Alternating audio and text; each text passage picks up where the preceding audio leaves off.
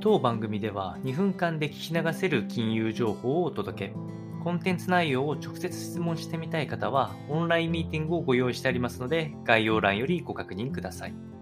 本日のテーマは、アメリカスターバックス株が上昇、中国の不信を補完という話をしてまいりまして、えー、昨日の8月2日に、えー、アメリカのスターバックス株価っていうのが、えー、1日で1.4%上昇という結果になっておりまして、えっと、こちらの結果は、えっと、第、え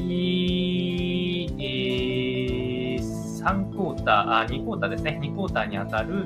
えー、4、6月期の、えー、売上高っていうのが、コンセンサス、市場マーケット予想よりも、え、やや上回った、え、81億5000万ドルとなったこと、まあ、日本円価格で1兆840億円程度の規模に、なっていたことを受けての株価の上昇でした。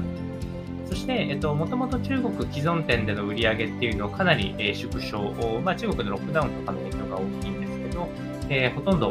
売上高が上がらないという見込みこれは、えっと、マーケットのアナリスト予想では39%減を予想したところ、実際の中国既存店売上高っていうのは44%減というかなりの逆風が吹いた中ではあったものの、えー、アメリカの方ではスターバックスの、えー、商品の価格、値上げを行っていたことも相まって、えー、無事総裁ないし、むしろアメリカの売り上げっていうのは好調だったことによって、えー、売上高をしっかり確保できたという、まあ、英断があったので、まあ、今回の株価上昇につながっていったというようなお話でございましたので、参考にお届けをいたしました。